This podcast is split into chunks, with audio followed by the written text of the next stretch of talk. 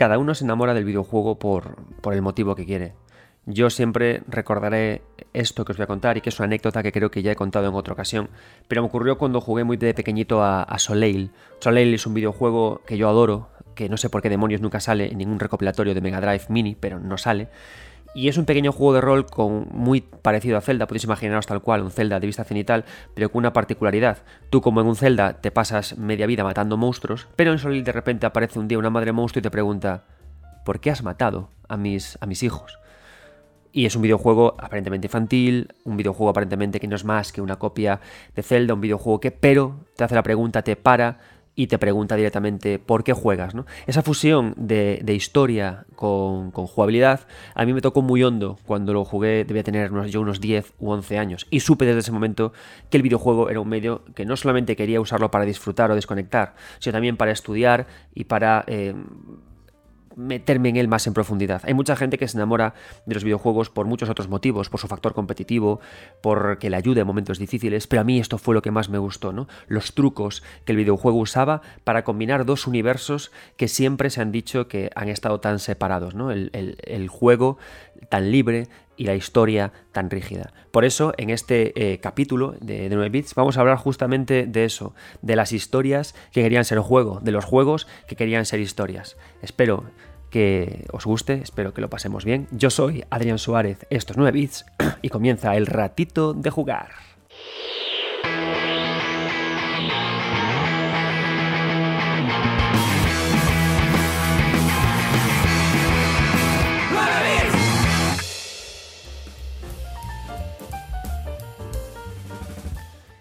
Bien, antes de empezar, este nuevo programa de 9 bits, ya el, el, 10 de la segunda temporada, estamos ya casi en el ecuador de esta segunda temporada. Hay algo que quiero, que quiero contaros, algo que quiero aclararos por si alguno os, lo preguntáis. Os daréis cuenta de que uno de los objetivos que tiene este programa, aunque sea un programa que está hecho por una sola persona, eh, por mí, es un programa que yo no quiero que sea en ningún momento un monólogo, ¿no? Yo quiero que lo que yo os cuento, sea como una especie como de motor para que vosotros tengáis opiniones e ideas propias. Precisamente por eso intento traer cada vez a más personas, a más voces, que integren su opinión con la mía, para que eso nos dé nuevas perspectivas, profundizar en las que yo ofrezco, y en general para que entendamos que lo que yo quiero es que esto provoque conversaciones. Eh, podéis preguntaros, porque quizás algunos lo preguntáis, ¿no? Pero Adrián, ¿cómo puedo conseguir yo que mi opinión aparezca como tal en el programa, como aparece en la de tantos invitados cuando, cuando haces programas, ¿no? Mira, es muy sencillo. Yo eh, cuando a lo largo de la semana tengo la idea de lo que va a ir el podcast y lanzo por Twitter una pregunta, ¿no? Por ejemplo, la pregunta de esta semana fue eh, ¿en qué videojuego te encanta cómo se fusiona jugabilidad y narrativa? Entonces, a ese, a ese mensaje contestan personas. ¿Qué pasa? Que cuando yo eh, veo eh, respuestas que son interesantes, respuestas que me encajan en el programa, sobre todo cuando se habla de juegos a los que yo o no he jugado o creo que la opinión de esa persona puede ser interesante, lo que hago es que elijo a cuatro de esos tweets y les pido que me hagan un vídeo entre 1 y 10 minutos, ellos hablándome sin, con total libertad ¿no? de por qué en este caso, jugabilidad y video, jugabilidad y narrativa casan bien.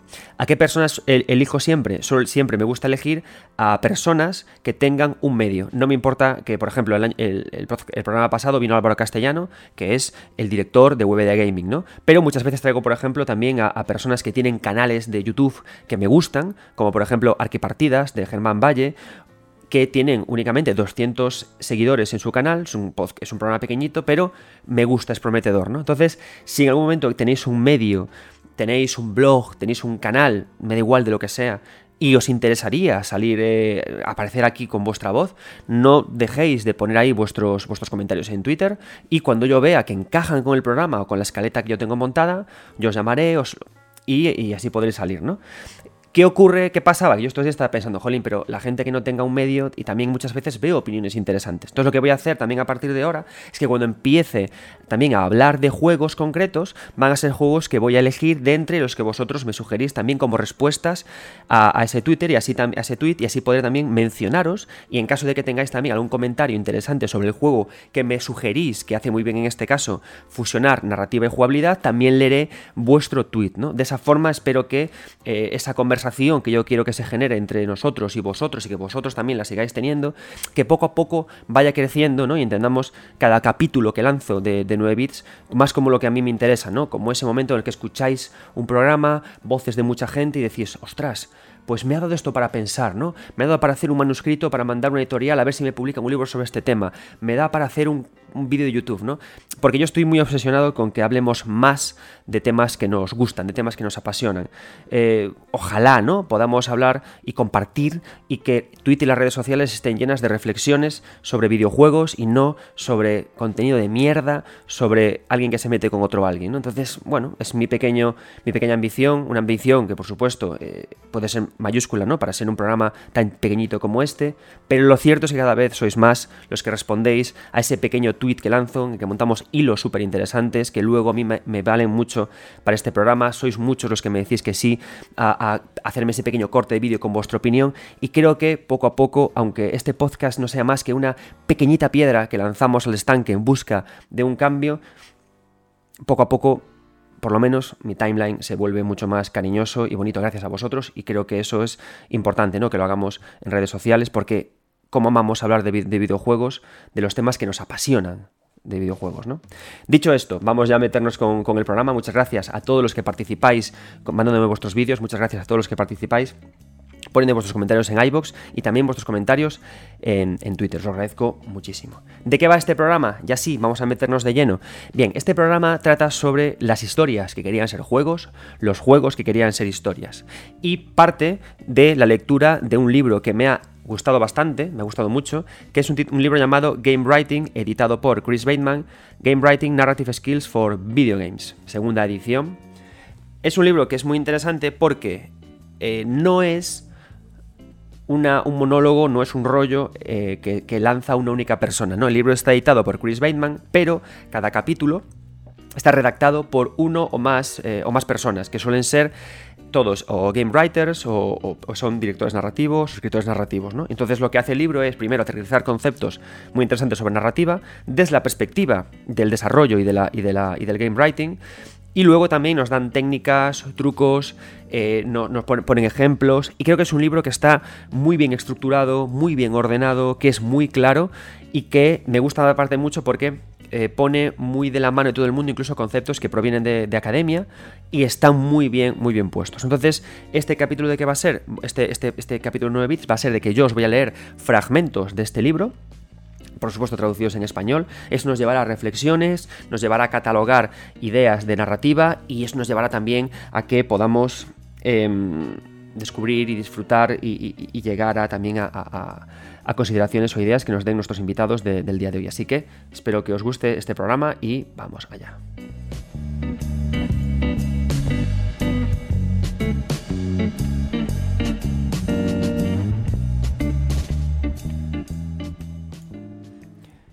Bien, empezamos. Voy a leer ahora un párrafo que creo que es esencial para entender de qué va a ir este programa. Es de la página, sale de la página 74 del capitulito Story versus Game, historia contra juego, ¿vale? Leo así. Escribir una eh, historia no lineal efectiva en un juego es todo un desafío, porque historia y juego son esencialmente incompatibles su misión final, de todas formas, es similar. Tanto la historia como el juego, cada una busca crear una experiencia entretenida, satisfactoria e incluso impredecible. Pero para conseguirla, ambas tienen que eh, aceptar o tienen que ceder o tienen que recurrir a posibilidades y también a limitaciones que son opuestas. El poder de una historia proviene de su estructura. El poder de un juego proviene de su libertad. Me parece una cita súper interesante. Y además, eh, esto quiero conectarlo con la, cuando yo, yo esto lo que hice fue que cuando la leí, eh, saqué una foto, la subí a Twitter, ¿no? Y me preguntó el compañero MA Buigues, eh, arroba Buigues barra baja M, me preguntó, la pregunta es, me preguntó, ¿está usted en contra o a favor de esa afirmación, señor 9 bits? Me, pareció tan interesante la pregunta del compañero de, MA Buigues como en la propia cita.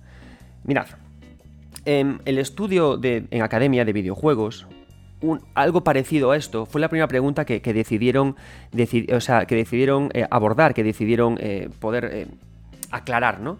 La Academia de Videojuegos empezó también con, con, esta idea, ¿no? Historia o jugabilidad. No preguntándose, no luchando, no, no, no, enfrentando una con la otra, sino preguntándose, oye, ¿cómo estudiamos el videojuego? ¿Son historias? ¿Son juegos? ¿Qué son, no? A día de hoy, por supuesto, esa pregunta está superada y se entiende que hay una hibridación de conceptos y que eh, una cosa puede llevar, a, la otra, ¿no? Pero lo cierto es que es verdad. Es decir, em, los juegos nacen de, la, libertad.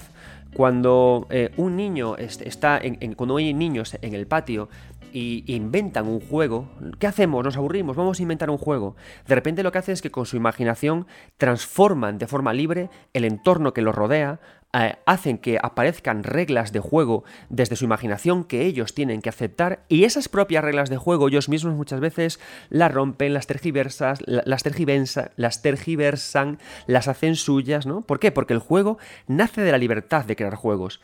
Yo cuando me pongo a escribir una novela, sin embargo, para escribir una novela tengo que primero cogerme una libretita, tengo que eh, escribir personajes, eh, hacer una estructura por capítulos, hacer, marcar los cliffhangers, marcar eh, qué cosa lleva la otra y crear una estructura súper sólida que es un trabajo parecido a hacer una casa.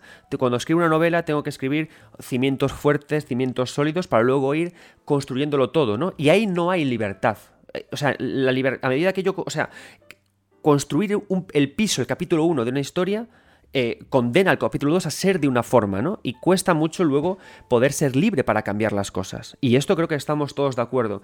Una historia como tal depende de su estructura y un juego depende de su libertad, ¿no? Dicho esto, puede parecer que estoy diciendo los juegos, los videojuegos no deben contar historias, es un campo en el que no deberían meterse, viva los juegos arcade, desde, desde Sonic y Mario son la, crema y la panacea, ¿no? No, tampoco digo eso. Mirad esto que os voy a contar, qué bonito es, ¿no? Las pinturas rupestres de Altamira. Si lo pensamos es, algo fascinante, ¿no? En el año chiquititantos, cuando no había nada, cuando la gente iba en taparrabos o lo que sea, una persona encontró una cueva, roca, y, decidió usar los tintes que tenía en su mano para contar algo que tenía en su cabeza, para explicar la caza que, había, eh, que tenía cerca, para explicar los animales que había visto, es decir, para expresarse. Y a lo largo de la historia, esa cueva, esa, esa roca dentro de la cueva, lo ha sido todo. Es decir, Em, la gente, si, si te, poco que te metas por internet, vas a ver que hay gente que quiere expresarse a través de las hamabits, a través de colores, a través de, eh, de, ramas de árboles, a través. O sea, eh, el tema es que el ser humano, cuando encuentra algo, lo quiere usar para contar historias. Eh, hasta mi hija, cuando coge juguetes, en lugar de jugar con ellos muchas veces, lo que hace es que los coloca de una forma concreta, los dispone de una forma concreta en su habitación y luego me cuenta una historia basándose en lo que, en lo que ha hecho, ¿no? Pues, papá, he montado aquí una clínica y voy ahora a investigar cómo están estas, oh, hay un virus de no sé qué. Mi, hija, es decir, los seres humanos, yo creo que una de nuestras características principales que tenemos es que somos por naturaleza, contadores de historias. Tenemos como hambre de contar historias. Si, si, si os dais cuenta, cuando os encontréis con, gente que amáis y que hace mucho tiempo que no veis, lo primero que hacemos es contarnos historias, lo que ha ocurrido. Y cuando vamos en el coche eh, eh, de camino donde hemos quedado, ordenamos en nuestra cabeza lo que les queremos contar. Ay, yo hice esto, yo hice lo otro, a ver qué me cuenta él. Necesitamos contar historias. Entonces es cierto que el juego quizás no es el lugar idóneo para contar historias, pero tampoco lo es quizás la roca de dentro de una cueva fría y unos tintes primitivos que encontramos rasgándole el vientre a un animal para obtener el color rojo. Es cierto, pero los seres humanos necesitamos contar historias. Es, es, es naturaleza por eso, cuando llegan los juegos y llega la idea de juego y la idea de videojuego, el hombre necesita, la mujer necesita, el ser humano necesita preguntarse y decir, ¿cómo hago para contar historias? Y aquí viene lo que a mí me fascina del videojuego. Cómo se crean trucos narrativos, cómo se hace evolucionar el videojuego con la necesidad de introducir ahí historias y lo más importante, de cómo las cuento, ¿no? Porque hay una tensión importante.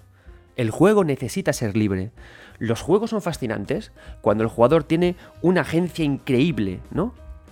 cuando el jugador puede hacer lo que le sale del níspero, cuando puede hacer lo que quiere, ¿no? Cuando puede ser libre, pero la historia aparece en su estructura, aparece rígida, ¿no? Entonces hay muchas maneras de poder trabajar con esto. Entonces si os dais cuenta, lo que estoy diciendo con todo esto es que a mí no me importa, no me fascina la historia en sí de que me cuente un juego, tampoco lo que es el juego en sí. Lo que me interesa son los trucos para conseguir que esa tensión se resuelva, para que esa imposibilidad de fusionar libertad con estructura, para que esa imposibilidad se rompa y se diluya. Es decir, lo que me importa es los trucos narrativos, la narrativa, el, el cómo se cuenta una historia. Porque de nuevo, narrativa no es historia, ¿ok? Narrar no es la historia en sí. Las historias del mundo son siempre las mismas. Ese amigo con el que te vas a encontrar te va a contar siempre lo mismo. He encontrado un nuevo trabajo, te va a contar estoy con una nueva pareja, te va a contar cosas, pero lo que importa es lo que usa él para narrar la, la modulación de la voz, cómo hace gestos, cómo usa apoyo gráfico, igual se ha hecho un PowerPoint para contarte mejor las cosas. Todo eso es narrar esa historia. Y esa es la gracia, esa es la magia de la narrativa del videojuego. Cómo los artistas y los creadores se inventan trucos, artimañas, artificios, ardides, triquiñuelas y embustes para que no sientas que hay esa tensión, para que no sientas que es imposible que un juego cuente historias. Es lo bueno que tiene este libro, que parte de la idea, por eso me gusta esta cita para arrancar este capítulo, parte de la idea que contar una historia no es natural un juego, pero eso no es algo que deba apenarnos, no es algo que debamos negar. Al contrario, es un reto que hemos de disfrutar. Es lo divertido, ¿no? Cómo pintamos nuestros bisontes, cómo contamos nuestras historias en la fría piedra del videojuego y a dónde nos lleva eso, ¿no? Y en esa tensión, además, esa tensión, lo bueno que tiene es que esa tensión es única del videojuego. Esa tensión entre estructura y libertad que queremos resolver es donde se encuentra la naturaleza única de nuestro medio. Cuando se habla, em, hay historias que solo se pueden encontrar en el videojuego, pero ¿por qué? Porque el videojuego es interactivo. No, no, perdona, hay libros interactivos. Mi hija, de tres años, todos sus libros son interactivos. Hay películas interactivas. ¿Qué es lo único del videojuego? Que no les es propio contar historias, pero que los creadores inventan formas de hacerlo. Y ahí es donde llegamos a la gracia, en, la destrucción de esa tensión. Aquí es lo único del videojuego. Curiosamente, las historias del videojuego son únicas y especiales porque el juego tiene que inventarse trucos que nos encantan para poder contar esas historias.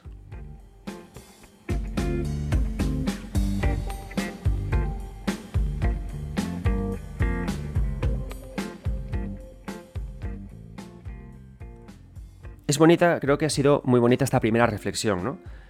Y creo que es muy interesante que cuando alguien os pregunte en el futuro por qué te gustan las historias del videojuego, le digáis eso. Porque el juego no puede contar historias. ¿Cómo? Y entonces le echéis el rollo. ¿Eh? Es un tema...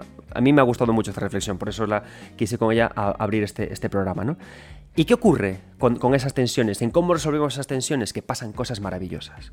Mirad, en ese tweet que lancé sobre qué videojuegos os fascina que, de la forma en la que conectan narrativa y jugabilidad, me contestó uh, un artista eh, español, me contestó Frank, autor de un Epic y, y autor de un Metal, y me contestó, para mí el un Metal, eh, para mí el un Metal es el mejor. Lo jugué y me impresionó cómo funciona narrativa y jugabilidad, ¿no? Me hizo mucha gracia, ¿no? Que el propio Frank contestara como si él no supiera de qué videojuego está hablando y es su propio videojuego, ¿no? Un Metal es uno de los videojuegos más interesantes en cómo construyen narración y en cómo la hermanan con la jugabilidad. Es súper interesante. O sea, sé que muchos de vosotros estáis viendo, quizás veis un Metal en Nintendo Switch y estáis pensando, va, un videojuego que hace únicamente bromas con respecto a Metal Gear, ¿no? Y si no me gusta Metal Gear, pues este juego tampoco me va a gustar. Estáis cayendo en un error. Un Metal es un ejercicio de análisis de, y de destrucción y de burla y de, y de revisión de la forma que tiene Kojima de hacer narrativa. Y es súper interesante un metal, em, yo quiero, eh, un metal lo enmarco dentro de, de esos videojuegos que resuelven la tensión entre la, rigidez de la historia y la libertad del juego para hacer diversión, para hacer mucho juego. Si nos damos cuenta, cuando nos reímos, cuando alguien nos cuenta un chiste y nos hace mucha gracia, ¿dónde está el, origen de la gracia, en lo chocante, en lo inesperado, en lo que no nos vemos venir las cosas, ¿no? En lo, en lo que hace en nuestra cabeza un clic tonto y, de repente decimos, Dios mío, es tan estúpido que, me hace gracia, no me ha pillado, me ha pillado desprevenido, ¿no? Por ejemplo, el otro día estaba por Twitter y, aparecía un meme que, uno, le decía al otro, voy a participar en un concurso eh, de arreglo floral, y le decía al otro, pétalo, por arreglo floral buenísimo. O sea, yo me, desperreché vivo porque es, mi tipo de humor, ¿no? Y son esas cosas que no te esperas, esas cosas que no deberían encajar, esos juegos de palabras que te hacen que te, rías, ¿no? Aunque sea por la chorrada más grande. La gracia es que em, esa, esa, eso inesperado, eso inesperado también ocurre cuando narrativa y jugabilidad se encuentran y funcionan bien de forma inesperada, ¿no? ¿Por qué voy a esto? Un metal se enmarca en estos videojuegos que resuelven esta tensión entre, historia y entre, rigidez y flexibilidad, la resuelven para generar humor de una forma absolutamente meta, muy analista y muy reflexiva sobre cómo es la narrativa del propio, medio. Un metal usa un recurso que está muy chulo, que es el recurso de que alguien está contando esa historia. Es decir, toda la acción que ocurre en, un metal, la persona que se introduce en esa base... Eh, muy inspirada en los primeros Metal Gear de, MSX, todo eso que ocurre está contado por otra persona que, está en tiempo futuro de lo que ocurre ahí, ¿no? Y entonces, ¿qué pasa? Que a medida que va contando la historia, como es una historia que se cuenta, la, propia Dieges y el propio universo de juego tiene la capacidad de, uno, transformarse, ¿no? Porque puede decir cosas como del estilo, em, no, espera, recuerdo que ahí eh, entre ese vos y yo había un puente. Y alguien le pregunta en ese tiempo futuro, ¿un puente? En esa ambientación, ¿cómo que va a haber un puente? Y dice, ah, no, perdona, no había un puente, había una catapulta. Y todo eso va cambiando en tiempo de juego. Entonces, eso le va muy bien al videojuego. Esa idea de que alguien cuente y alguien transforme el espacio de juego y que tú te crees y que tengas y que te rías de eso. Porque es una forma de manifestar que cuando hay esa tensión entre historia y juego, nosotros podemos burlarnos de esa tensión, podemos romper esa tensión y manifestar claramente con este tipo de trucos que esa tensión podemos usarla a nuestro favor, ¿no? ¿Por qué? Porque en el videojuego muchas veces, precisamente por esta tensión, ocurren incoherencias narrativas, ¿no? Lo que, lo que se suele llamar disonancias ludonarrativas. Y un meta lo resuelve de, de esta manera. A través del recuerdo va cambiando las cosas, pero va más allá, ¿no?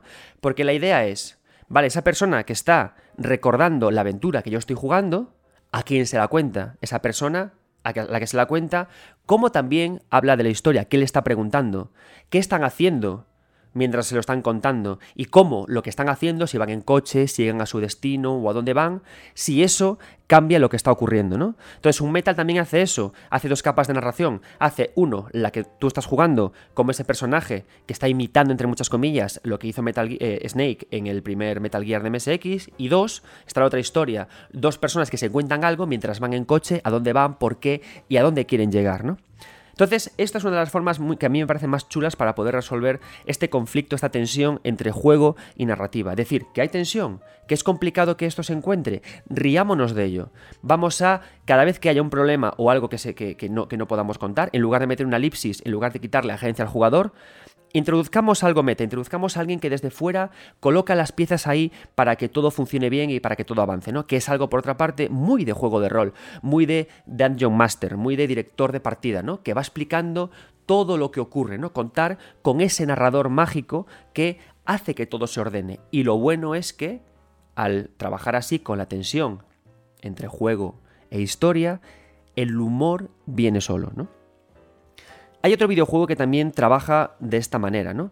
Que es eh, 13 Sentinels a Rim. Y diréis, ¿cómo que funciona de la misma manera? Mirad, lo que hace un metal es que abiertamente, a través del humor, se burla de esta tensión y usa los vacíos que hay entre historia y juego para introducir humor, una segunda capa de narración y una construcción de su universo a medida que avanza la historia. ¿Qué hace este 13 Sentinels Aegir Lo que hace es que usa esos vacíos que hay entre juego y narración, esa tensión, para generar a propósito una tremenda confusión en el jugador. 13 Sentinel Saga Ring es uno de esos videojuegos que yo siempre digo que tenéis que jugar, en la que se cruzan la historia de 13 chicos, ¿no? Entonces, ¿qué ocurre? Em, el videojuego, por su naturaleza, cuando, nació, siempre ha usado ambientaciones em, un poco distópicas, raras, absurdas, y que únicamente servían para motivar a que el jugador avanzara, ¿no? ¿Qué pasa? Que al principio del medio, por supuesto, cuando estas cuestiones no empezaron a preguntarse, ¿no? Cuando no hubo mucha gente que quiso contar historias y lo que más se trabajaba era con la parte de juego, del videojuego, las historias no eran más que contextos, eran, eran como subterfugios, excusas para poder avanzar. ¿Qué hace 13 Sentinel Sagi Rim? Se alimenta de eso, ¿no? Se alimenta de que el jugador quiere jugar, de que las historias pueden ser, eh, a veces no tener explicaciones, ¿no? ¿Para qué? Para introducirnos en una montaña rusa todo el tiempo de ideas que rompen contra otras ideas para generarnos mucha confusión, para lanzarnos luego a partes jugables, para lanzarnos de nuevo a partes en las que se nos cuentan las historias y encaminarnos a una conclusión. Entonces, aquí funciona mucho esto, ¿no? Es decir, ¿cómo podemos resolver esta tensión de la que estamos hablando? Esta lucha entre la estructura rígida y la agencia del jugador. Con humor, y con continua locura, ¿no? Con, duda de lo, que es el, de lo que es el propio medio.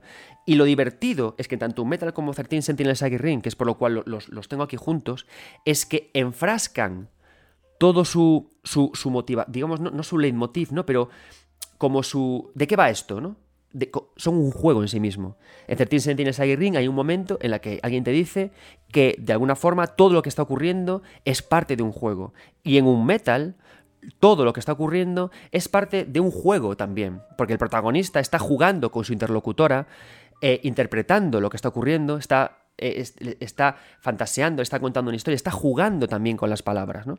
Entonces, ¿qué pasa? Que introducir la idea de juego dentro del juego, dentro de lo amplio que es la palabra play, porque play es jugar, interpretar, tocar, si introducimos esa nueva capa, nos damos cuenta que nos vale perfecta para poder ponerle esa tirita entre esa herida que al principio parece como inseparable entre una cosa y la otra. Jugad a un metal y pensad en ello, ¿no?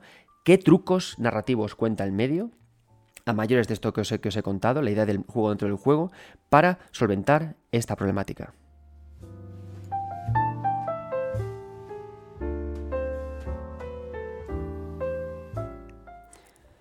Este libro, por supuesto, el que, el que estoy leyendo, eh, él da, por supuesto, sus respuestas ¿no? a los trucos que podemos usar para poder em, trabajar, ¿no? los trucos narrativos que podemos eh, usar para fusionar eh, historia y, juego. Y lo hace algo que, es, que me ha gustado mucho, que es que nos entrega, digamos, como cuatro fórmulas, cuatro formas narrativas para poder trabajar. ¿no? Son estas cuatro. Son narrativa implícita que da lugar a historias emergentes, narrativa formal que trabaja con historias scriptadas, narrativa interactiva en el que el plot, el guion, está fijado, o historias interactivas en el que el guion responde a las acciones del jugador. Fijaos en este caso qué chulo, porque sabe diferenciar entre narrativas entre la palabra narrativa y la palabra historia. Me quiero quedar con el, con el primero, con el uno, con el implicit narrative given rise to emergent stories. Narrativa implícita que da lugar a historias emergentes. ¿Por qué me ha parecido muy acertado este punto? Mirad, muchas veces tendemos a hablar de narrativa emergente. ¿Por qué tendemos a hablar de narrativa emergente? Bien, porque narrativa emergente es un término que acuñó Jenkins hace más de 10 años es decir, ya ha tenido mucha revisión, ¿vale? Para poder hablar justamente de esto, de las cosas que ocurren en un videojuego, en las cuales, las cuales no nos esperamos y decimos, uy, esto lo he hecho yo, ¿no? Como decía Steve Furkel en, Cosas de Casa, ¿he sido yo? Algo parecido, ¿no? Pero fijaos, me parece muy interesante porque estos desarrolladores en 2022 matizan esta idea de Jenkins de una forma que ya se matizó mucho en academia, la aterrizan a nivel de desarrollo y dicen narrativa implícita que da lugar, y aquí va la gracia, a historias emergentes. No a narrativa emergente, sino a historias emergentes. ¿Y por qué? Por lo que decíamos al principio de este programa, la narración es la estructura la narrativa, perdón, la narrativa es la estructura, son los pilares. No es la historia, ¿vale? Es decir, la narrativa son el, conjunto de trucos narrativos que estamos usando en el videojuego para que esa historia fluya, para que se den lugar a historias. Son los, es el vaso en, el, en la que está el agua, ¿no? si el vaso es de cristal, es distinto a que si el vaso es de cerámica. Si hay una narrativa en un juego es distinto a la, a la, hay en otra, ¿vale? ¿Y qué ocurre? Que la narración, la narrativa, da lugar a distintas historias, también por lo que contaba antes. Una misma historia contada por dos narradores da lugar a dos historias sensiblemente diferentes, porque las sentiremos diferentes, aunque sean parecidas, ¿no? Entonces lo que ocurre es que cuando aquí se habla de, de videojuegos como The Legend of Zelda, o por ejemplo los trabajos que hace Miyazaki, hablan de que hay una narrativa implícita que da lugar a historias que son emergentes, ¿no? ¿Qué quiere decir esto? Tú, por ejemplo, cuando juegas a The Legend of Zelda Breath of the Wild, la narración no se te, no se te está dando de forma formal, no es una narrativa formal, no hay una serie de cinemáticas, no hay una persona que te cuenta del todo lo que está ocurriendo, ¿no? Sino que tú avanzas y por de la forma en la que la narrativa se ha imbricado en el mundo de juego, se ha introducido en el mundo de juego, tú ahí ves, eh, entiendes una cosa o la otra, y tú actúas de una forma o de otra, y da lugar a historias emergentes, da lugar a pedazos de relato que otro jugador nunca ha tenido. Pero no es narrativa emergente, son historias emergentes provocadas por una narrativa que está implícita en el propio juego. Entonces, fijaos la diferencia, ¿no? Narrativa implícita da lugar a historias emergentes.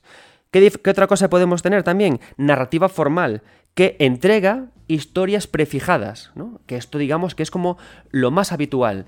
En este libro además se plantean eh, varios esquemas para poder dar lugar a este tipo de eh, narrativas formales. Si tú directamente planteas un pasillo, y la persona va avanzando, ¿no? Se le entrega una pieza cinemática, hace una acción. Se le entrega otra, pieza cinemática, hace otra acción, fin del juego, ¿vale? Pues es una narrativa formal entregada por piezas de cinemática.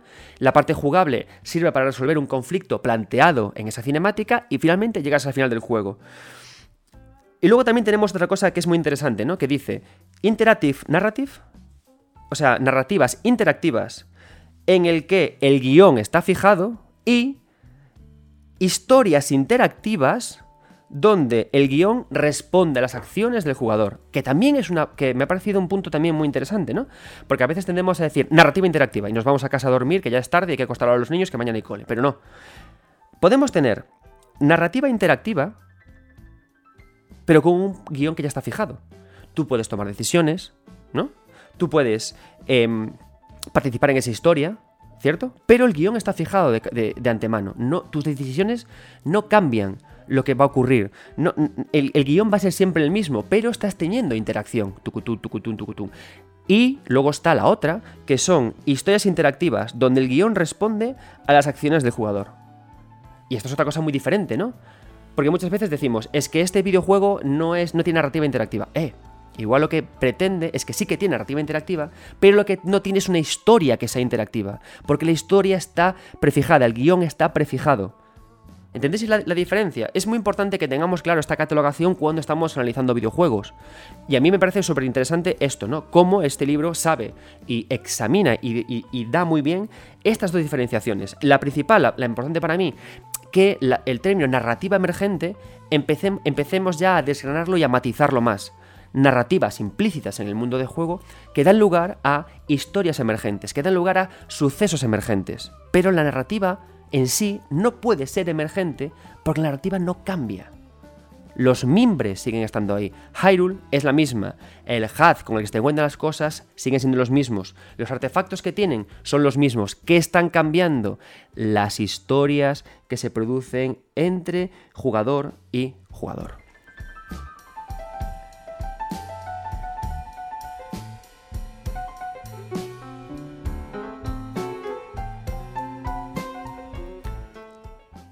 Bien, seguimos. Si hemos tratado, hemos metido un primer bloque en este programa para hablar de que las tensiones entre narrativa y juegos se resuelven con más metajuego, ¿no? Con más juego, con más lucha entre. Eh, con más diversión, ¿no? Con más humor, como ocurre en un Metal o 13 Sentinel Saga Ring, cada uno a su manera. ¿Qué ocurre cuando se pretende buscar coherencia? No juego, no risa. No no confusión, sino coherencia entre ambas patas, entre jugabilidad y la narrativa. Vamos a hablar de un par de ejemplos. Vamos a hablar de Celeste, vamos a hablar de Brave, vamos a hablar de Half-Life 2. Celeste me lo ha sugerido en ese tweet que os contaba que lanzo en mi cuenta semanalmente. Celeste me lo sugirió tanto, el, tanto Mogo, el usuario Mogo, como mi querido David Flores, que es game designer de Narita Boy. ¿Por qué Celeste eh, busca la, coherencia? La, coherencia entre jugabilidad y narrativa sin que ello implique que no vaya a haber nunca disonancias ludonarrativas, ¿no? Porque siempre va a haber disonancias, precisamente porque estamos hablando en un campo, en un terreno en el que al juego, al que no le es propio contar historias. Por eso es tan ridículo hablar de disonancias ludonarrativas que yo solo las menciono cuando hago trabajos para pedir que no se mencionen, porque es natural. Es como hablar de que la comida se enfría. Y claro que se enfría, porque la comida se produce en un entorno eh, con, leyes de la física que hablan del intercambio de temperaturas y del intercambio de energías, con lo cual evidentemente la comida se enfría y evidentemente hay disonancias cuando en un juego quiere contar historias, porque la historia no, no es su propia al, al videojuego y eso es lo apasionante, ¿no? ¿Por qué Celeste consigue ser coherente? Primero, porque es capaz de plantear el lugar al que vamos con la propia historia del personaje, ¿no? La escalada de la montaña con la escalada con, la, la lucha interna que tiene el propio protagonista para ascender. Porque consigue que los jefes que nos encontramos, los retos que superamos, sean también propios de, de quiénes somos nosotros, ¿no? Ese otro yo, esa otra Madeline contra la que luchamos oscura, ese esa mejoría que tenemos en cada uno de nuestros saltos a medida que crecemos y que superamos la, montaña, ¿no? Todo eso tiene, su, correspondencia. Y también cuando hablamos de la mítica escena de la pluma, ¿no? De cómo hay que respirar y hay que tranquilizarse y hay que perseverar para poder avanzar. Celeste funciona muy bien por eso. ¿Por qué Braid funciona también muy bien? Braid funciona muy bien por cosas muy similares. Funciona muy bien porque se usan figuras que hablan del alcoholismo en los cuadros que, el personaje va resolviendo encontrando las piezas. Es un, eh, la propia mecánica que tiene el personaje de Braid con, la manipulación del tiempo habla muy, habla muy bien también de él mismo y de lo que le ha ocurrido, ¿no? Ojalá pudiera mover el tiempo para atrás, pero quizás es imposible. Y luego ese final en la que eh, rompiendo el esquema de eh, fontanero salva princesa, se usa también la idea de manipulación temporal para explicar una idea súper contraria, que es la idea del acoso, y que además se usa la idea de rejugabilidad en un videojuego para explicarnos que no ese es el mensaje final del juego, sino algo más potente que vosotros mismos, si habéis jugado a Braid, jugad a Braid, deberéis descubrir. La idea es que Celeste y Braid usan de nuevo una palabra clave para poder conectar historia y jugabilidad, que es la idea de la metáfora, la idea de la analogía, la idea de que yo, si explico de forma metafórica o de forma em, figurada que ese salto significa algo, yo ahí puedo conectar jugabilidad con, eh, la historia. ¿Por qué? Porque en nosotros, además de ser seres, los seres humanos, como aparte de ser narradores natos, aparte de ser personas que queremos contar historias de forma nata, también somos seres empáticos de forma, de forma natural. También sentimos, también las emociones de los otros se nos pegan. Con lo cual, yo puedo fusionar y mezclar y romper esta tensión con la idea de la metáfora, que el salto que hago signifique algo, que ir para atrás en el tiempo signifique algo en el juego. Y que poco a poco, a medida que avanzo en la aventura, como ocurre en Celeste y Brave, se vaya descubriendo. Hay otra forma más también de conectar de forma coherente la jugabilidad con la narrativa.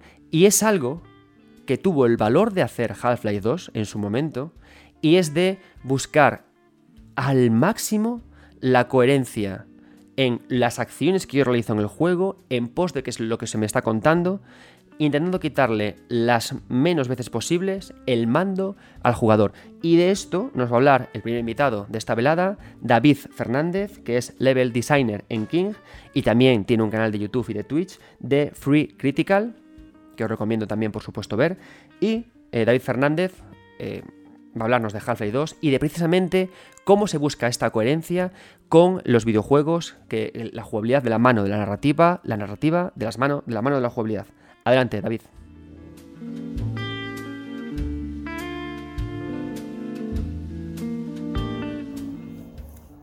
Hay muchos motivos por los que Half-Life 2 es probablemente una de las mayores lecciones maestras en la historia de los videojuegos en el sentido de jugabilidad al servicio de la narrativa o viceversa.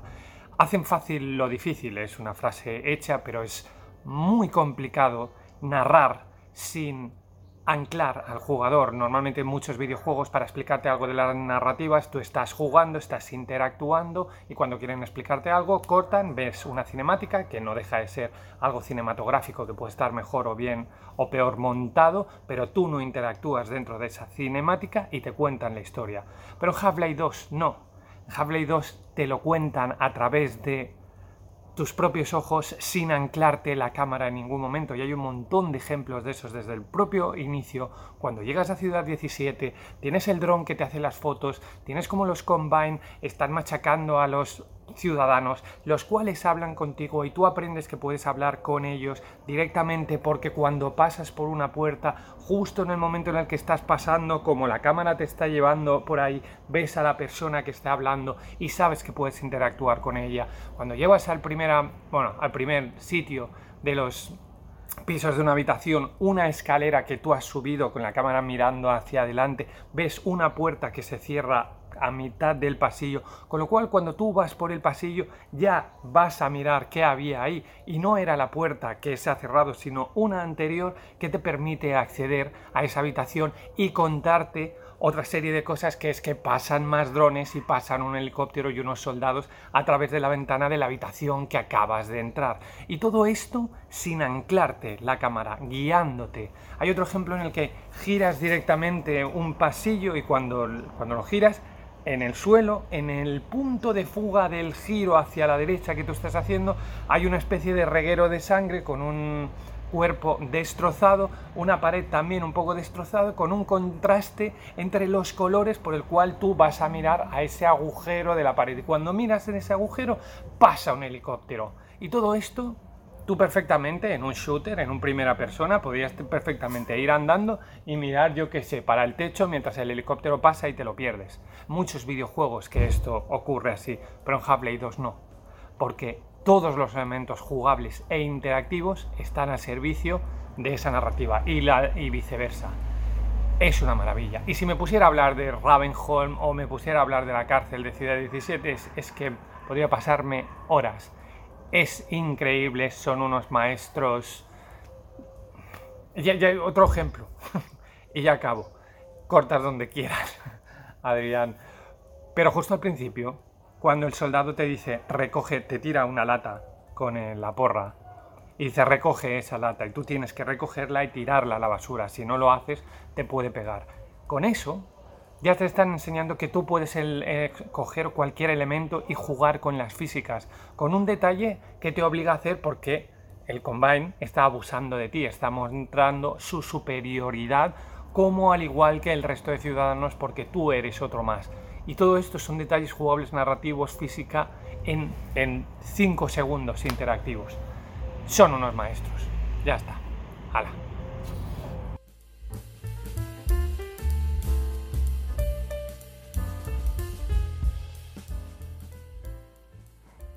Bien, ¿seguimos? Sé que este programa puede ser un poquito más espeso que otros, pero no os puedo negar que son los, mis favoritos. los programas sobre agua en videojuegos, el color y los trenes son únicamente el cebo para que acabéis metidos en este fango de narrativa, que a mí es lo que me apasiona del medio, ¿no? Los trucos que se crean para que los juegos puedan contar historias. Y siempre, amigos míos, siendo conscientes de que disonancias va a haber, pero es parte de lo rico el colacao está rico por sus grumitos. Bien, vamos a seguir hablando de, este tipo de, estos temas y vamos a volver de nuevo al libro de Game Writing, ¿vale? Bien, vamos allá, página 80. Os leo. Em, para cualquier juego, el término historia puede ser aplicado esencialmente a dos niveles. En el primer caso, primero, primero está en esos dos niveles, primero está la historia que el escritor quiere contar, que el escritor entrega. Esto eh, incluye todos los eh, eventos principales que están en el guion, eh, todos los desarrollos de los personajes, cómo evolucionan y lo que sea que el escritor quiera meter en el guion, ¿no? todo lo que el escritor quiera para que sea una experiencia poderosa. Este es el primer nivel y está considerado la, el High Level Story, es decir, la capa superior, el nivel superior de la historia. Bien. Esta es la historia que tú vas a escuchar y que vas a, que, vas a escuchar en los podcasts o que vas a leer eh, en esa review de esa revista que, de videojuegos que, que, lees, ¿no? Es la historia en las, que, en las que tradicionalmente los escritores de videojuegos están más ocupados. Lo que hace el jugador es que va descubriendo esta, esta, capa, este high level story, esta capa principal de, juego, a medida que va resolviendo, a medida que va experimentando la experiencia narrativa que tiene el juego. Esta es la capa principal. Bien. Luego hay una secundaria. El otro nivel de historia que también existe en el juego está muchas veces eh, como menos reconocida, se comenta mucho menos, pero está presente en todos los juegos. Incluso en aquellos que no son abiertamente narrativos esta parte me interesa mucho. Esta es la historia que el jugador experiencia, experimenta, que el jugador, la historia que el jugador experimenta cuando está jugando al juego. Es completamente personal y es muy diferente cada vez que se juega porque es la historia que cada jugador experimenta en cada juego en particular. Esta es la que se considera la historia de un nivel inmediato y está creada en base a lo que el jugador cree y en base a lo que el jugador eh, piensa, en base a las estrategias que él haya decidido tomar por cómo gana, incluso en base a distracciones irrelevantes que él haya decidido tomar y de la forma en la que él haya querido entretenerse en el juego. Esta es la internal narrative, es la narrativa interna que los jugadores crean a través de su experiencia de juego. Este tema es súper interesante, sobre todo porque y aquí entramos de nuevo, vamos a viajar un poco a la academia, porque, por supuesto, entenderéis que puede ser que la palabra historia no sea la adecuada para hablar de, de esta historia que subyace en el interior del juego, porque no es tanto una historia que esté ahí como una experiencia o como una sucesión de eventos que tú tengas en la cabeza. Yo cuando empecé a hacer cuando hice la tesis y estaba trabajando con ella, yo me quería referir mucho también a esta historia subyacente, ¿no? A esta historia, digamos, eh, más personal, a esta historia de la narrativa interna del juego. Y eh, yo hice la tesis en. No me acuerdo cuándo cara yo la hice. En 2016. Pues en 2015, 2014, 2013, por toda ahí, toda la, información que podías tener a nivel de academia era que eso no se podía ser considerado historia. ¿Qué pasa? 2022, avanzamos y podemos ponerle el nombre que queramos a eso, pero esa es una historia que nosotros nos llevamos con nosotros mismos. ¿Por qué? Porque aunque eso en sí, cuando tú lo estés jugando, no sea como tal una historia, sino una sucesión de eventos, tú por ejemplo estás en Breath of the Wild, ¿no? Entonces haces una serie de cosas, matas unos colos, vas por aquí, vas por allá, encuentras... ¿Qué pasa? Que luego cuando tú se lo vas a contar a una persona, cuando yo me encuentro con mi pareja y, estoy muy emocionado con un juego y me da por darle la chapa de, lo que he hecho en el juego, yo le cuento esa historia. Es decir, se, construye una historia dentro del jugador debido a esta narrativa sucinta de nivel bajo que existe. Entonces por eso creo que sí que es interesante que la llamemos historia, pese a que en academia le den muchos otros términos, ¿no? Como por ejemplo la idea de reconstrucción, que es una idea también muy interesante, ¿no? Una reconstrucción de los eventos del juego producidos por el jugador. Estoy muy de acuerdo con, esto que, se comenta mucho en la academia, pero para mí al final no puedo dejar de pensar, y la tesis la hice ya hace mucho tiempo, que es una historia que se produce en los dos niveles del, juego, ¿no? Y creo que si tenemos que hablar em, del motivo por el cual Pese a que historia y juego parezca que sean tan elementos tan separados, el motivo por el cual nos esforzamos en, provocarlos y buscarlos es precisamente por esto. Porque en esa tensión que yo resuelvo con trucos narrativos, como pueden ser las metáforas de Brace y Celeste, o la idea de juego que hay en un Metal y, y, en Certain la gracia es que al haber esa tensión que el jugador ha de superar a su manera, se crean esas experiencias internas, esas subhistorias, esas cosas que ocurren en nuestro interior que hace que sean tan entretenidas y tan divertido jugar un videojuego a nuestra manera, ¿no? De hecho, a mí me apasiona cuando em, hablo con gente de un videojuego, hablo con gente de Dark Souls, de Bloodborne y me cuentan sus propias ideas, ¿no? Yo mis propios libros que hablo, que hago sobre Dark Souls, cuando escribo el lore como tal, en ningún momento lo hago, por supuesto lo hago con mucho cariño para intentar acertar, ¿no? Pero sobre todo para compartir ideas. Y cuando la gente escribe teorías de Dark Souls y de Bloodborne, tampoco está contando 100% teorías, sino que es decir, no son, no son. Igual hay un 90% de objetividad, pero un 10% de esa subjetividad que subyace en su corazón por la narrativa interna del juego, ¿no? Pero esa narrativa implícita que da lugar a historias emergentes en la eh, ejecución de los videojuegos de Hidetaka Miyazaki, ¿no? Y esa es la magia. ¿Por qué me interesa eh, las historias en el videojuego? Por los trucos narrativos que se generan que son únicos de nuestro medio. ¿Y por qué más? Por las historias que se crean por la narrativa interna de los juegos. Esas historias a un nivel más inmediato, ¿no? No al high level, sino al nivel bajo, al nivel primitivo y visceral, ¿no? El que pintó esas pinturas rupestres en Altamira, cuando las pintaba, aunque ahí aparezcan cuatro o tres bisontes tontorrones mirando para un lado, él no estaba viendo únicamente esos bisontes. Y él estaba viendo la caza, ¿no? Estaba viendo bisontes gigantescos. Y cuando alguien estaba viendo también eh, esos bisontes pintados en la cueva, tampoco ve únicamente tres trazos mal puestos. También veía monstruos, criaturas increíbles, ¿no? Y, y aventuras. Y cuando te cuentan a ti una historia, te la construyes en tu cabeza, quieres recontarla a otra persona, ¿no? Y ahí está la magia, esa agencia que tiene el jugador, esa libertad limitada por la estructura de la historia, que tú quieres romperla y aparecen los trucos narrativos que hacen que todo se fusione y eso todo avanza hacia emociones súper, súper interesantes, ¿no? Y eso nos lleva a otro bloque de, de este programa, ¿no? De qué ocurre para fusionar justamente historia narrativa. Tenemos el juego, la coherencia por metáforas, pero ¿qué ocurre cuando queremos que esa tensión entre rigidez de la historia y flexibilidad del juego, qué queremos cuando que, haga daño? Trabajar con ella para que sea la tensión de la cuerda de un arco que hasta nos corte, que nos haga pensar y reflexionar si estoy jugando de forma libre e involuntaria, si estoy jugando al escondite y no pasa nada porque me pille, porque podemos jugar otra vez, o si estoy en realidad eh, cambiando una historia que me puede. que puede cambiar el mundo, que me puede cambiar a mí. Y para empezar ahí, tengo que invitar a una compañera mía de, de 3D Juegos, que también tiene su canal de YouTube, su canal de Twitch, a Raquel, a Raquel Cervantes, que nos va a hablar de Undertale y de lo que para ella fue este maravilloso juego. Adelante Raquel y muchas gracias por aceptar mi invitación.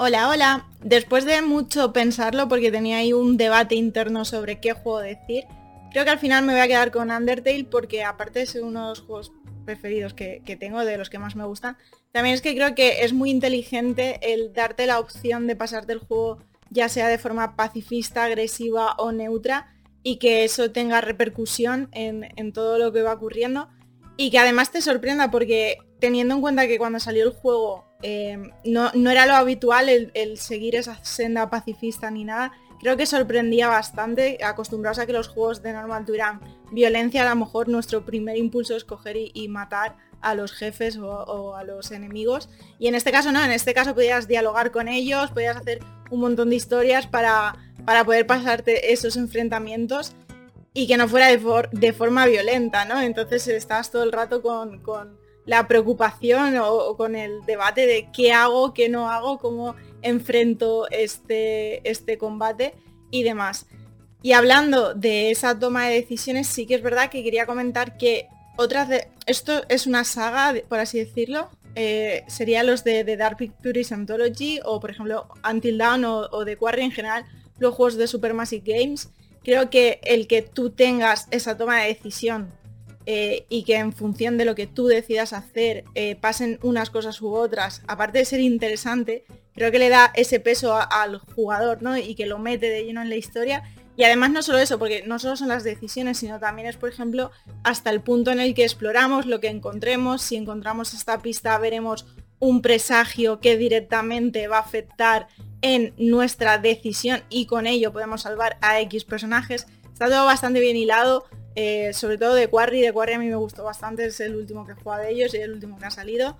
Así que me, quedaría con ellos, pero es verdad que hay bastantes más juegos que creo que son súper interesantes en, este campo. Pero bueno, eso ya lo dejo para, para otra ocasión.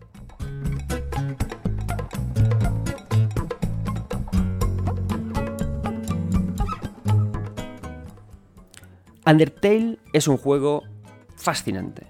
Es un juego de arte y ensayo, entiendo que no le puede gustar a mucha gente, es un videojuego muy heredero de Earthbound, madre de Dios, Earthbound, la saga Mother, cómo ha influenciado a los eh, juegos de rol que te quieren hacer daño, ¿verdad? Pero Undertale funciona tal cual como esto, ¿no? Undertale es un videojuego en el que todas las interacciones que, que tú estás tienes en el juego sirven para cambiar una historia que no está establecida, una historia interactiva, ¿vale?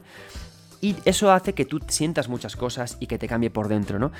Es la forma de fusionar a través de la dureza, del hacer daño, narrativa e historia. Voy a cargar mis artefactos narrativos para que la historia cambie de una forma que afecte directamente al corazón del jugador, a buscar el daño, no el humor, la herida.